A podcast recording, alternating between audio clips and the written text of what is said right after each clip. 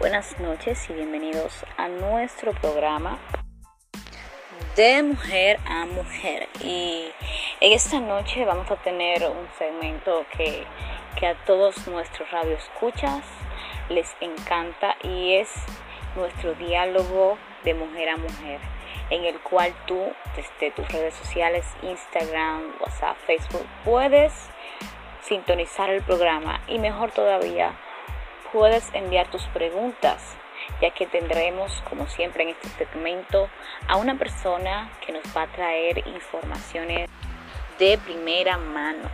Tenemos a una historiadora y licenciada en literatura de la universidad, o mejor dicho, Instituto Superior de Formación Docente Salomoreña, recinto Feliz Evaristo Mejía. Con nosotros nuestra licenciada y doctora ahora, eh, Melissa Santana. Vamos a darle un aplauso. Bien, esta noche, atención, literatura. Vamos a hablar acerca de un libro, un libro bastante antiguo y es La Ileada pero nos vamos a enfocar en un aspecto en particular que es la mujer en la Iliada. Y claro, por supuesto, tomando en cuenta una mujer que hizo historia. Recuerden que estamos aquí trabajando pues en el mes de mayo, el mes de, de las madres y pues nos vamos con las mujeres que, que crearon historia Elena fue una mujer que hizo historia. Podríamos decir que fue la, el motor de que esta historia fuera posible. Aunque existía pues esa, esa maldición sobre eh, París, pero ella fue, dígase que desde el punto de vista literario, pues el motivo por el cual esto sucedió. Sucedió esta guerra en Troya y de esta mujer que hizo historia es que vamos a hablar en esta noche. Vamos a hablar cómo esta mujer eh, representa pues a la mujer troyana de la época, o mejor dicho, a la mujer de la época en esas regiones. Vamos a analizar pues ese arquetipo que representa Elena. Vamos a analizar pues si todavía en esos tiempos pues podemos encontrar ese tipo, este arquetipo presente hoy en la actualidad.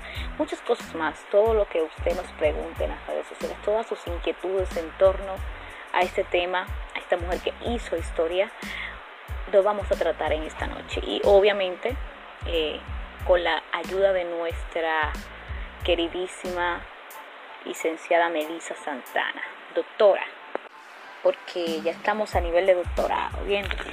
Eh, vamos con la primera pregunta. Ya nos están preguntando vía WhatsApp. En este caso tenemos a Carmen Guerrero que nos pregunta lo siguiente. ¿Quién era Elena de Troya? Concuerdo, concuerdo realmente con lo que acaba de decir eh, la conductora Solán. Y bueno, es muy cierto lo que estaba diciendo acerca de la publicidad y todo lo dice el ambiente, la cultura y todo cuando usted va a ver un, programa televisivo y van a presentar una película, lo que está ahí es la figura femenina, la figura de la mujer, incluso hasta en las películas pornográficas, la figura de la mujer es más eh, expuesta a los medios que la del hombre parte fisiológica, su parte sentimental. La mujer tiene que ser la humillada, la mujer tiene que ser la sumisa, la mujer tiene que ser la entregada, la maltratada, la que se da en el hogar, la que se da en la casa, que se mata en la familia. Y cuando llegue el esposo aún tiene que estar feliz, aún sin estarlo, tiene que estar sonriendo para que el amado esposo, el Dios, el rey, no se sienta incómodo. O sea, no, queridos, eso no es así. Llega un tiempo en que nosotras como mujeres debemos entender que si a él no le importa mi bienestar, bueno, lamentablemente a mí tiene que importarme más que él mismo, porque es mi vida, es mi cuerpo, son mis sentimientos. Entonces, eso era lo que no se manejaba en la antigüedad. La mujer impuesta incluso por, por su mismo género, o sea, sus mismas congéneres eran las que, las que manejaban eso. Mira lo que pasó cuando dije ahorita también de que cuando se iba a decir cuál era la mujer más hermosa del Olimpo, ahí estaba la guerra entre ellas mismas. Se quería matar una a otra, quería que otra le va a llamar, o sea, no quería incluso ser juzgadas por su belleza física, ya también querían eh, persuadir a que se dijera quién era yo, que fue fulanita, que fue el tiempo de tan favor. Hasta que una dijo algo que realmente le atraía para poder conseguir ese título. Es lo que vemos actualmente, las, mujeres si quieren un buen trabajo, bueno, apelan a su, a su cualidad de mujer, de sensualidad y se ponen una ropita, una faldita y, y seducen a, su jefe, no sé. Pero eso se maneja todavía. La mujer sigue siendo aún tratada como una moneda de cambio.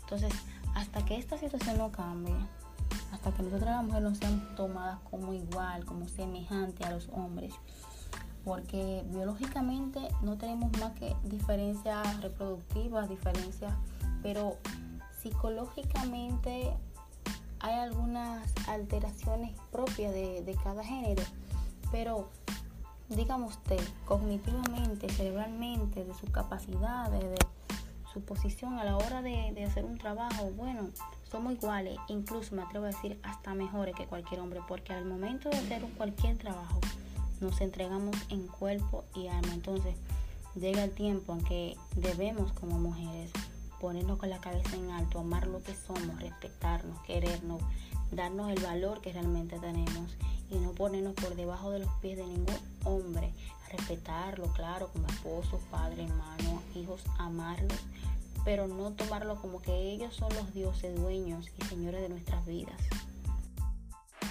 Y pues siguiendo en ese mismo ámbito, también podemos decir que Elena de Troya era muchas cosas, aparte de que pues era aquella mujer hermosísima, hija de un rey, pues Elena también representa a la mujer de la época, representa esa mujer venerada, esa mujer que es una recompensa, o sea, estamos hablando de una mujer por la cual se están matando dos naciones.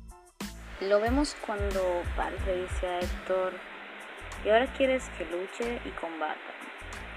Detén a los troyanos y a los saqueos todos y dejadnos de medio a Menelao, Caro, a Ares y a mí, para que peleemos por Helena y sus riquezas.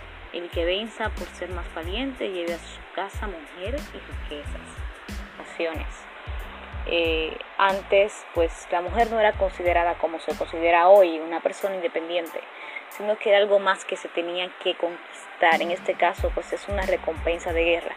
Y lo vemos en varias partes, lo vemos en varias ocasiones.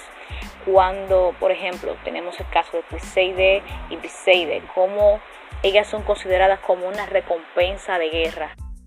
Bien, eso lo vemos específicamente en el canto 1.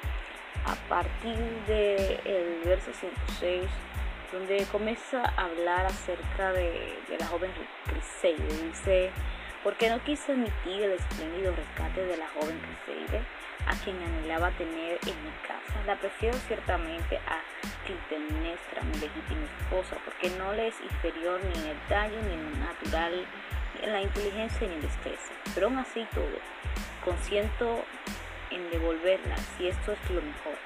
Quiero que el pueblo se salve, no que perezca pero prepárame pronto otra recompensa para que no sea yo el único árgivo que sin ella se quede, lo cual no parecería decoroso. Y luego le dice en el 131, eh, aunque seas valiente de informe Aquiles, no ocultes así tu pensamiento, pues no podrás burlarme ni persuadirme. ¿Acaso quieres, para conservar tu recompensa, que me quede sin la mía y por esto me aconsejas que la devuelva? O sea, vemos cómo se ven las mujeres como una recompensa. Bien, Elena representa pues aquel, aquella causa de todos los males. En el canto 2 vemos que dice, por la cual tantos saqueos perecieron en Troya. Específicamente dijeron en el verso 156, eh, no, es, reprensible que troyanos y aqueos, eh, hermosas crevas, sufran prolijos males por una mujer como esta, cuyo rostro tanto se parece al de las diosas inmortales. Pero aun siendo así, váyase en las naves antes de que llegue a convertirse en una plaga para nosotros y para nuestros hijos. Vemos que esta sale a hablar con su suegro y los troyanos se la encuentran y comienzan a recriminar el hecho de por qué se estaban perdiendo tantas vidas por ella, por esa mujer que es la causante de todos los males. También pues la vemos como aquella que se quedaba tranquila en casa, pues detrás de las murallas, esperando a ver qué pasaba. La vemos eh, antes incluso de, ese, caso que dije anteriormente en el mismo canto.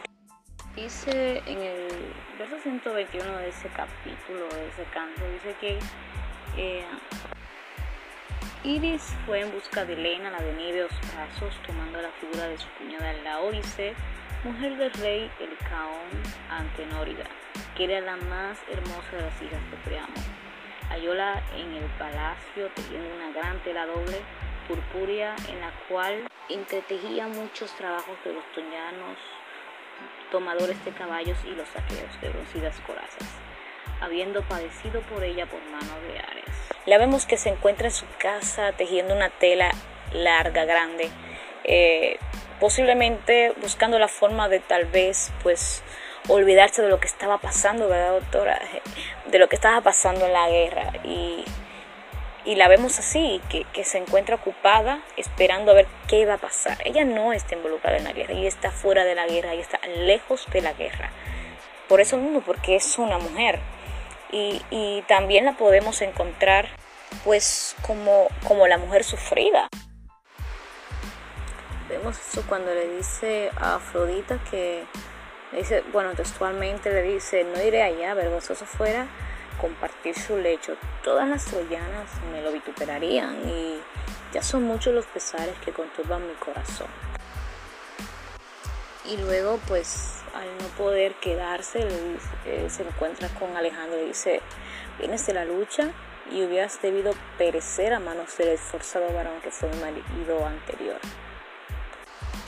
También me busqué, ella se recriminaba, eso lo encontramos en el canto 3 versículo 172, cuando dice, ojalá la muerte no hubiese sido grata cuando vine con tu hijo, dejando a la vez que el tálamo a mis hermanos, mi hija querida y mis amables compañeras. Pero no sucedió así y ahora me consumo llorando. Eh, la mujer se la pasa la historia entera sufriendo lo que ella hizo, eh, recriminando a París por por lo que hicieron, recriminando a la mismísima Afrodita y lamentándose por, por la decisión que había tomado cuando, cuando Iris la llama para que salga a ver lo que está pasando en la guerra, pues esta dice la historia que salió con tiernas lágrimas. O sea, la mujer estaba completamente desconsolada porque ella sentía el peso de la responsabilidad de lo que estaba pasando. Entonces, pues ese era como el rol de la mujer. La mujer era la que estaba en la casa, la que se vivía preocupando, la que vivía tejiendo, la que no hacía más que eso, la que era bellísima y la que era causante de muchas desgracias o grandes bendiciones.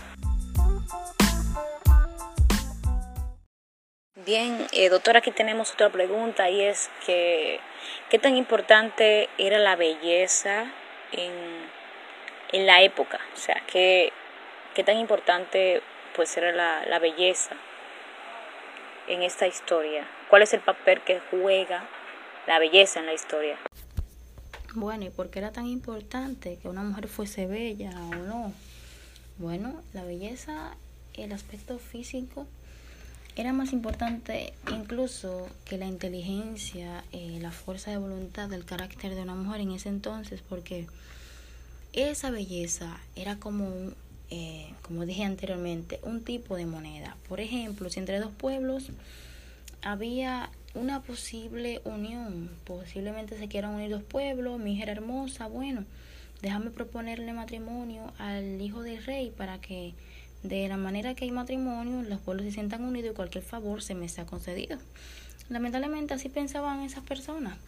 La mujer, si era hermosa, podía tener algunos que digamos favores dentro de del Olimpo y puede ser favorecida con, con cualquier con cualquier eh, necesidad que tuviese esta pero realmente eh, esto era una parte fundamental en ese entonces lamentablemente.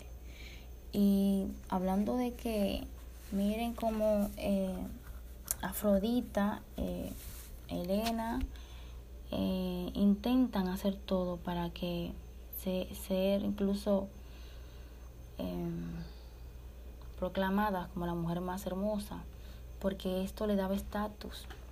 Esto podría en el futuro concederle cierta, ciertos privilegios perdón, dentro de de la sociedad en ese entonces. Yo, yo concuerdo mucho con usted, doctor, en cuanto a lo que dice. O sea, la misma historia nos muestra evidencias de, pues, la importancia que, que era que una mujer fuera bella. O sea, eh, no cualquier mujer eh, eran descritas, o, perdón, mujeres eran descritas en esta historia. O sea, las descripciones de esas mujeres eran muy bien, o sea, yo me las imagino y yo digo, wow, son unas mujeres preciosísimas. Por ejemplo, la mismísima Elena, o sea, se dice como, primero, eh, aquella, la de hermosa cabellera, eh, se le llama como semejante o la comparan con las diosas inmortales. Se le menciona como la hija de Zeus, se le menciona como aquella que es divina entre todas las mujeres. E incluso para referirse, un ejemplo, a la Ódice, que es hija de Priamo, se le llama como, pues, aquella que es la más linda de las hijas de Priamo. O sea, como que de por sí las descripciones que nos llevan hacia las mujeres pues siempre tienen que ver con la belleza, ¿no? Creo que la única eh, que no, no le hacen esto, pues, es Atenea, ¿no? Que le llaman la de ojos de lechuza. Muchos le dicen ese tipo de cosas, representando, pues, esa personalidad que tenía Atenea. Pero la mayoría de las mujeres, realmente las mortales, se caracterizaban por estas descripciones, ¿no, doctor? Entonces, pues son descripciones que nos hacen entender que la belleza era muy importante en la época. En la época y también en la historia. El, hecho de ser bello era un beneficio en cierta medida y también podía, pues en el caso de Elena, ser una situación, un problema. Pero sí era muy importante ser hermosa en la época y era importante la belleza. Incluso en los hombres podemos encontrar a París, que se le llamaba el deiforme, de tanta belleza que tenía se le consideraba como un dios. Entonces, es sí, la belleza pues se nota la presencia de que era importante en la época. Bueno, bueno, tienes toda la razón, eh, querida eh, conductora, eh, acerca de la idea que dijiste de, de cómo era la mujer, incluso descrita textualmente por sus rasgos físicos, por su por su belleza, no por sus características, por su personalidad y todo eso. Vamos a hacer así una pequeña comparación. Vamos a leer, bueno, un fragmento del canto 6 acerca de, de Atenea y otro también de, de Héctor eh, y de Diomedes. Vamos a ver cómo dice. dice, dice así, y tú Héctor, Ve a la ciudad y di a nuestra madre que name a las venerables metro, metronas. Vaya con ellas al templo dedicado a Atenea, la de ojos de lechuza, en la Acrópolis, obra con la que llave la puerta del sacro recinto. Ponga sobre, sobre las rodillas de la ciudad de hermosa cabellera el peplo que mayor sea, más lindo le parezca y más aprecio de cuantos hay en el palacio. Y le vote sacrificar en el templo doce vacas de un año, no sujetas aún al yugo. Si apiadándose de la ciudad y de las e-, esposas y tiernos hijos de los troyanos, aparte de la sagrada Ilio al hijo de Tideo. Feroz guerrero, cuya bravura causa nuestra derrota, y a quien tengo por el más esforzado de los asqueos todos. Ahí vemos también una pequeña descripción de, Tideo. También vamos a hacer, eh, a comparar lo que se ha dicho sobre Atenea, vamos a ver lo que se dice también de Héctor. Dice, dicho esto, Héctor, el de tremolante casco, partió y la negra piel que orlaba el abollonado escudo como última franja le batía el cuello y los talones. Glauco, vástago de Hipóloco y el hijo de Tideo, deseosos de combatir, fueron a encontrarse en el espacio que mediaba entre ambos ejércitos. Cuando estuvieron cara a cara, Diomedes, valiente en la pelea, dijo primero, ¿Cuál eres tú, guerrero valentísimo de los mortales hombres? Jamás te vi en las batallas, donde los varones caen en gloria, pero el presente a todos los vence en audacia cuando te atreves a esperar mi fornida lanza, infelices de aquellos cuyos hijos se oponen a mi furor. Vemos ahí de manera textual cómo cuando se habla de Tenea se habla de los ojos de lechuza, se habla de su hermosa cabellera, pero cuando se habla de Héctor, se habla de Diomedes, se habla de valentía, se habla de la guerra, se habla del honor, o sea, entonces la mujer es descrita por su aspecto puramente fisio, fisiológico, pero el hombre, e incluso ni hay que decir hijo de tal y fulano de tal, no, porque de por sí ya es un hombre, ya se supone que es, si es un hombre debe ser valiente, debe ser honorable, no, no, no, está ya, esa sociedad está predispuesta ya que si es un hombre realmente, eh, no hay que decir mucho, es fulano de tal, guerrero, valiente y ya.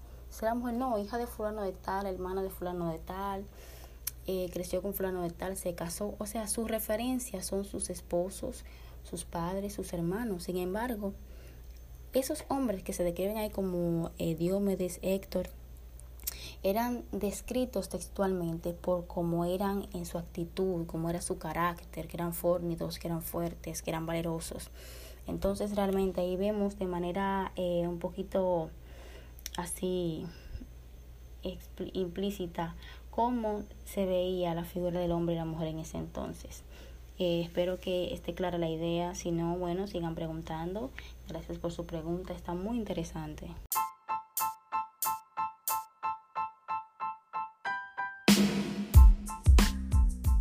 Eh, aquí nos hacen otra pregunta muy interesante y saluditos a Sonia Alcántara que hace esta pregunta y nos dice, entonces la mujer no tenía ni voz ni voto en la antigüedad.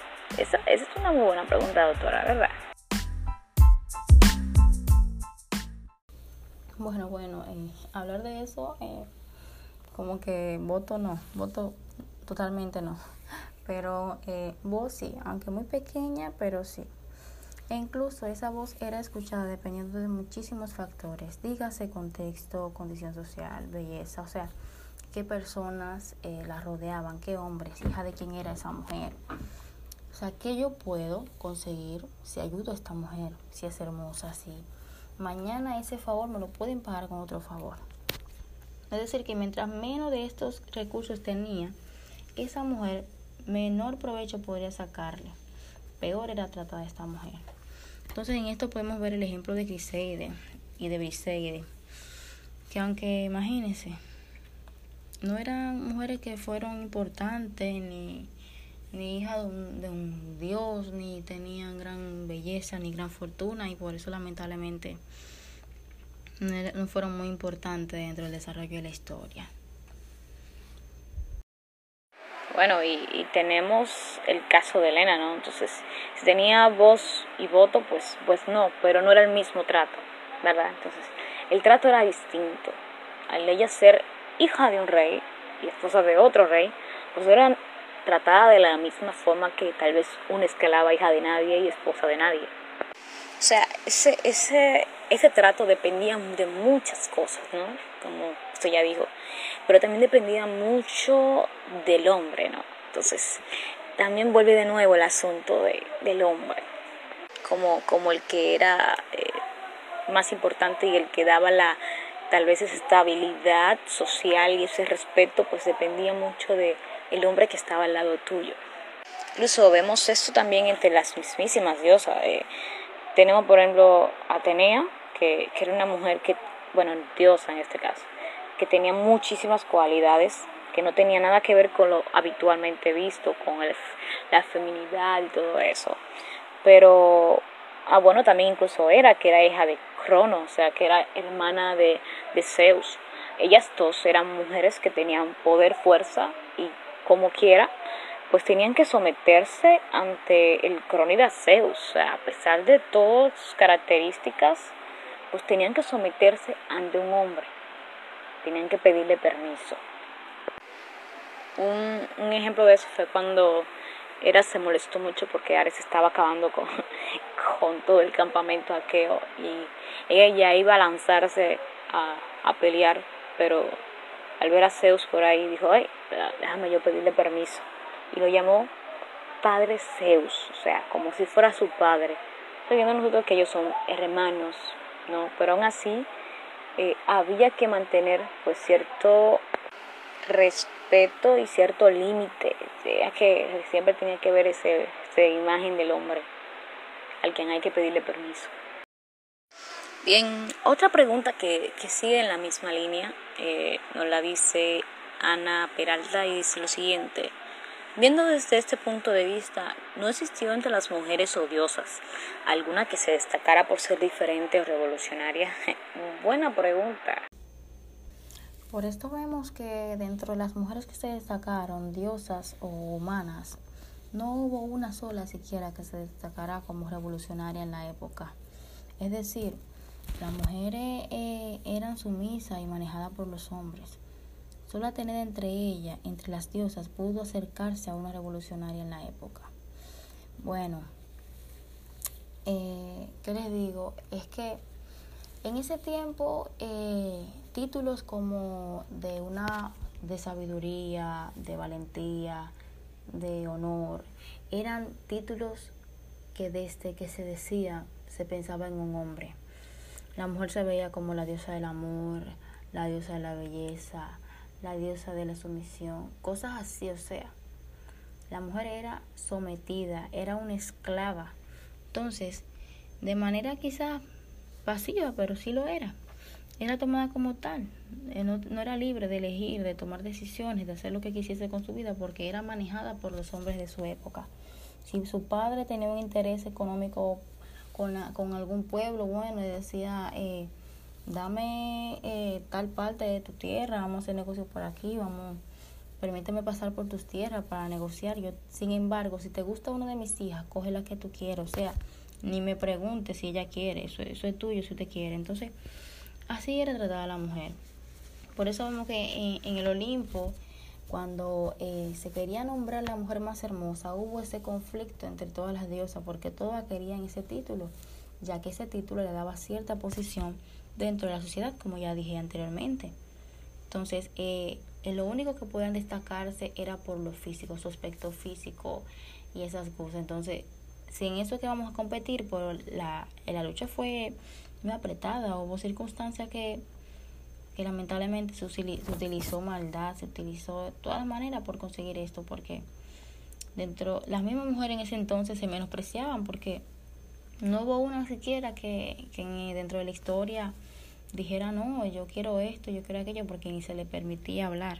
O sea, da pena y vergüenza, pero realmente son cosas que quizás no de la misma manera, pero hoy también, hoy en día la mujer es utilizada. En ese entonces, la mujer promedio era la humana, digamos, era tener hijos, casarse, morirse, ya, pasarse el día en la casa. Sin embargo, los hombres iban para la guerra, que si yo cuánto tiempo, podían tener cinco o seis mujeres. Así era la vida, porque realmente ese era, esa es la cultura en ese entonces. Muchas cosas han cambiado, pero en ese sentido, la mujer aún, las mujeres, me incluyo, tenemos una lucha muy grande, porque incluso entre nosotras mismas nos recriminamos, no vivimos tratando de pisar los talones para que uno no llegue, porque yo quiero llegar antes. Entonces, pienso que si realmente la mujer en ese entonces fuese un poco más revolucionaria, incluso fuese eh, más atrevida, hubiera perdido la vida también por el, por el entorno en que, en que vivían realmente. Sí, es cierto, tenía, era una mujer que, que a pesar de todo, las circunstancias y todo eso, bien, ella podía considerarse una mujer revolucionaria en su época. Bueno, una diosa, que no es lo mismo, pero sí, ella era revolucionaria. Era un ejemplo de lo que es la valentía. O sea, si nos fijamos, cada que los, que los saqueos eh, decaían en la batalla, ¿quién era que salía a luchar? O sea, era tenía que se armaba de todo y o sea, se puso un casco de, de medusa. O sea, la mujer salía de una vez como una fiera a pelear. Incluso el mismo Zeus la, la menciona en una ocasión como aquella que impera en las batallas. Esto lo vemos en el canto número 5, verso 765, cuando Zeus le dice a Hera, eh, Ea, alija contra él a Atenea, que impera en las batallas, pues es quien suele causarle más vivos dolores. También se le menciona como la de ojos de lechuza, porque todo lo sabe, todo lo ve, es una mujer súper inteligente. También se le conoce como la que lleva la égida, el cual era en sí un escudo. Era un tipo de escudo que se, que se, se agarraba con la mano izquierda y representa pues esa fuerza y la fortaleza. Además de que también, por ejemplo, si vemos el caso de, de su o de su su papel en la batalla cuando, cuando vemos a Diomedes, o sea, la razón por la que Diomedes tuvo tanta fama durante toda la batalla, la razón por la que peleó con tanta gente y mató tanta gente, fue porque Atenea lo estaba respaldando. O sea, mientras Atenea estaba con él y lo respaldaba a él, pues él acaba con todos. O sea, casi mata al mismísimo Eneas. O sea, el hombre hasta se peleó con Apolo. O sea, Estamos hablando de un hombre que estaba tan fuerte que hasta se enfrentó con un mismísimo Dios. Y esto era pues eso, esa valentía, esa fortaleza que le daba Atenea en el momento. Entonces vemos a esa mujer como que era súper valiente, súper aguerrida y esa es Atenea. Ese es el caso. Aislado de toda la historia. Ah, y su madre era, por supuesto.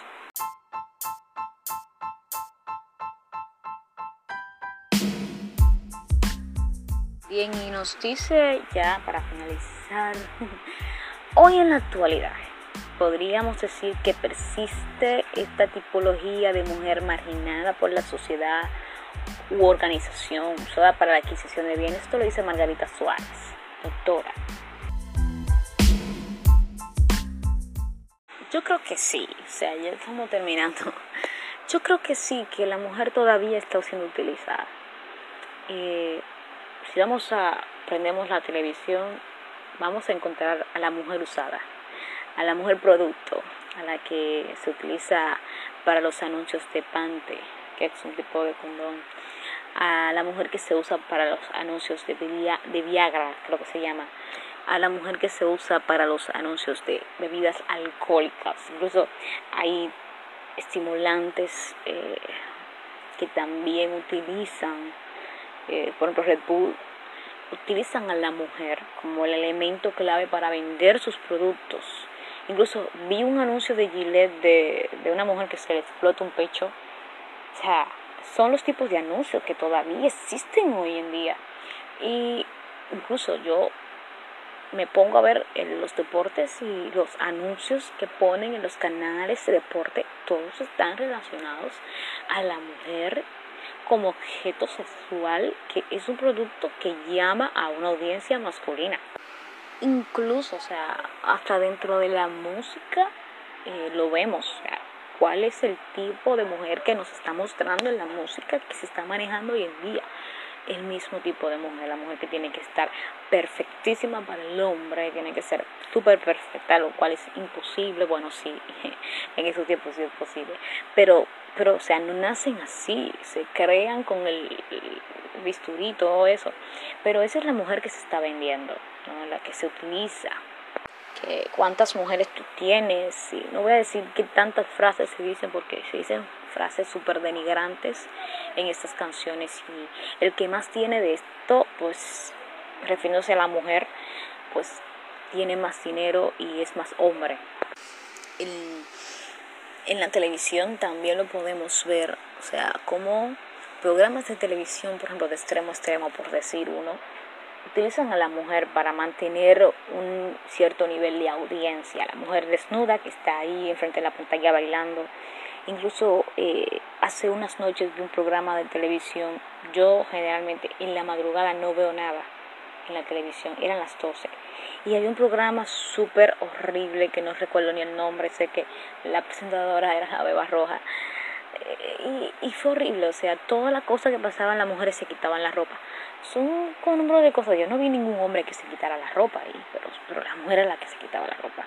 Incluso el icono del nombre eh, es un durazno. Sabemos que el durazno tiene cierta imagen que parece un poco como que al pubis de la mujer o al trasero de la mujer. Entonces, pues, pues eso es lo que, lo que se está viendo todavía en estos tiempos. Entonces sí, la mujer todavía es eh, un medio para adquirir bienes. O sea, mientras más bonita sea, más provecho se le puede sacar. Porque entonces al que le gusta el morbo eh, lo va a ver. Y eso me, me, me genera Concuerdo, concuerdo realmente con lo que acaba de decir eh, la conductora Solani. Bueno, es muy cierto lo que estaba diciendo acerca de la publicidad y, todo lo dice el ambiente, la cultura y todo. Cuando usted va a ver un, un programa televisivo y van a presentar una película, lo que está ahí es la figura femenina, la figura de la mujer, incluso hasta en las películas pornográficas, la figura de la mujer es más eh, expuesta a los medios que la del hombre. Su parte fisiológica, su parte sentimental, la mujer tiene que ser la humillada, la mujer tiene que ser la sumisa, la mujer tiene que ser la entregada, la maltratada, la que se da en el hogar, la que se da en la casa, que se mata en la familia y cuando llegue el esposo aún tiene que estar feliz, aún sin estarlo, tiene que estar sonriendo para que el amado esposo el Dios, el Rey, no se sienta incómodo. O sea, no, queridos, eso no es así. Llega un tiempo en que nosotras como mujeres debemos entender que si a Él no le importa mi bienestar, bueno, lamentablemente a mí tiene que importarme más que Él mismo, porque es mi vida, es mi cuerpo, son mis sentimientos. Entonces, eso era lo que no se manejaba en la antigüedad. La mujer, impuesta incluso por, por su mismo género, o sea, sus mismas congéneres, eran las que la que manejaban eso, mira lo que pasó cuando dije ahorita también de que cuando se iba a decir cuál era la mujer más hermosa del Olimpo, ahí estaba la guerra entre ellas mismas. Se quería matar una otra, quería que a otra le vaya a llamar, o sea, no quería incluso ser juzgadas por su belleza física, ya también querían eh, persuadir a que se dijera quién era yo, que fue fulanita, que fue el tiempo de tan favor.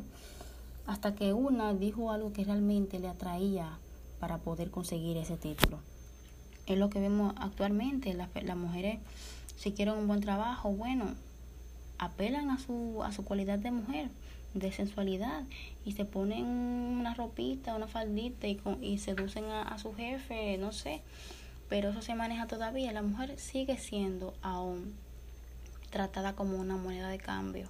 Entonces, hasta que esta situación no cambie, hasta que nosotras las mujeres no seamos tomadas como igual, como semejante a los hombres, porque biológicamente no tenemos más que diferencias reproductivas, diferencias, pero psicológicamente hay algunas alteraciones propias de, cada género, pero digamos usted, cognitivamente, cerebralmente, de sus capacidades, de su posición a la hora de, de hacer un trabajo, bueno, somos iguales, incluso me atrevo a decir hasta mejores que cualquier hombre, porque al momento de hacer cualquier trabajo, nos entregamos en cuerpo y alma. Entonces llega el tiempo en que debemos como mujeres ponernos con la cabeza en alto, amar lo que somos, respetarnos, querernos, darnos el valor que realmente tenemos y no ponernos por debajo de los pies de ningún hombre, respetarlo, claro, como esposo, padre, hermano, hijos, amarlos, pero no tomarlo como que ellos son los dioses dueños y señores de nuestras vidas.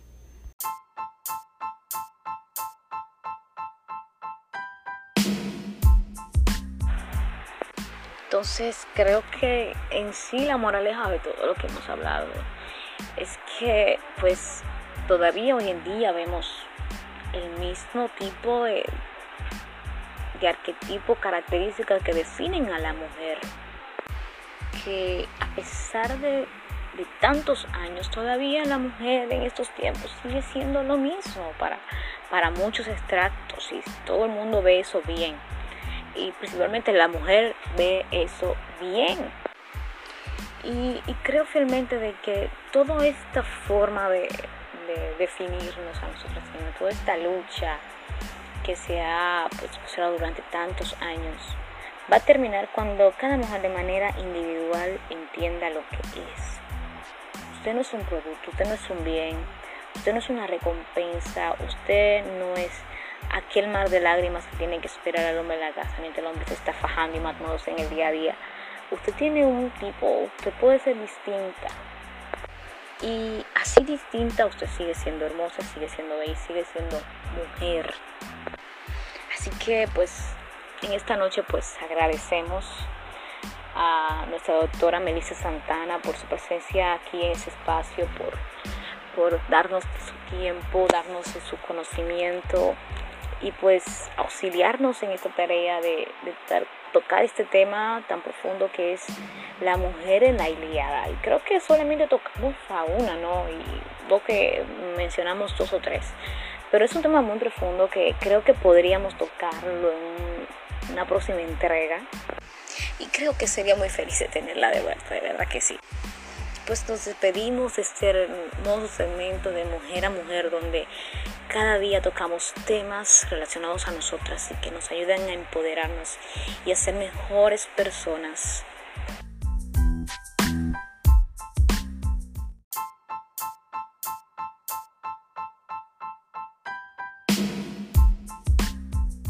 Que nos vemos el lunes vamos a un fin de semana súper divertido y nos vemos el lunes más empoderadas aquí a las 6 de la tarde, de 6 a 7.